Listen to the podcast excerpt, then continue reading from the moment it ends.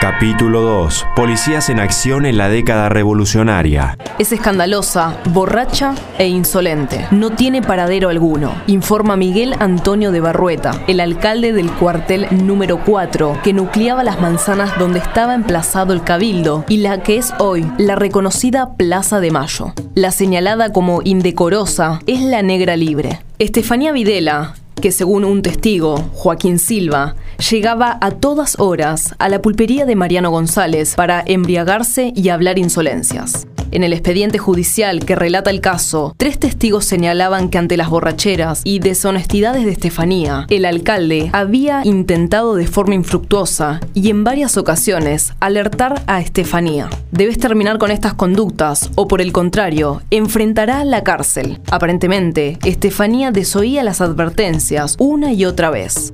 Ya ha pasado el 25 de mayo de 1810. La policía, que había sido rechazada por el cabildo años antes, ahora es restablecida y reconfigurada por los revolucionarios. La Intendencia de Policía, reinstalada en 1812, contaba con alcaldes, comisarios, porteros, oficiales que pasaban a engrosar filas de este espacio institucional de control y vigilancia. Su actuación estaba organizada por un reglamento, escrito por reconocidos partidarios del ala más radical de la revolución como Hipólito Vieites, Juan Larrea y José Moldes.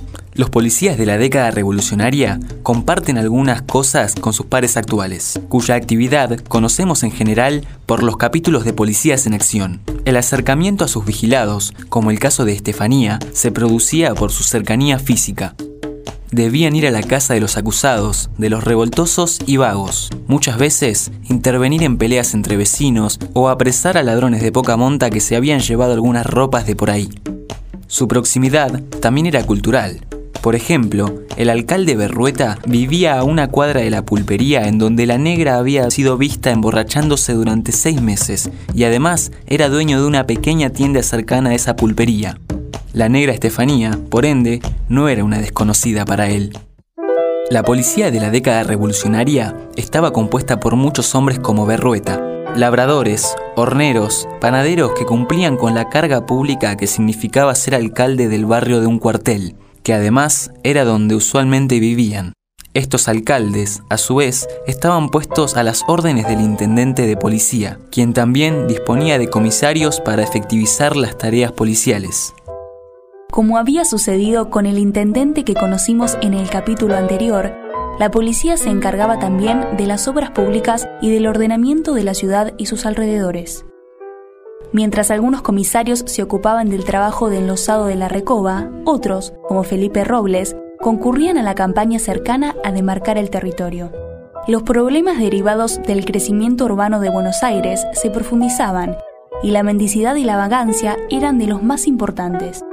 Por eso, alcaldes y comisarios lidiaban a diario con mujeres como Estefanía o con malhechores como Pedro Ramírez, acusado de robar algunas yeguas.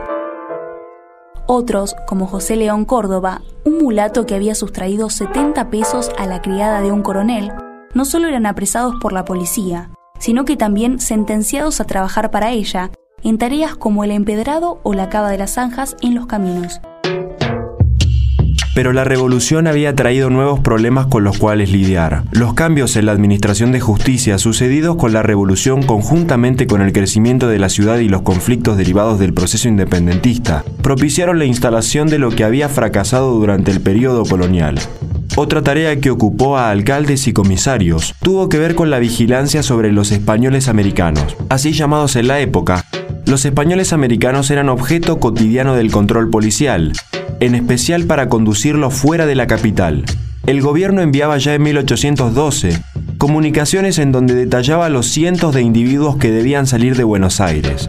Muchos de ellos eran considerados sospechosos a la causa de estas provincias. Vagos, malhechores, mujeres escandalosas y opositores políticos. Esos eran ahora objetivo de vigilancia de alcaldes, comisarios e intendentes.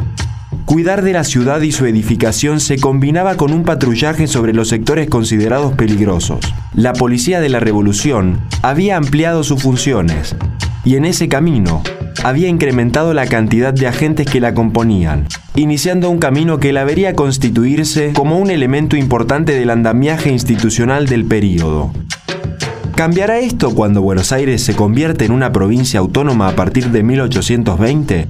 Intentaremos responder esto en el próximo capítulo.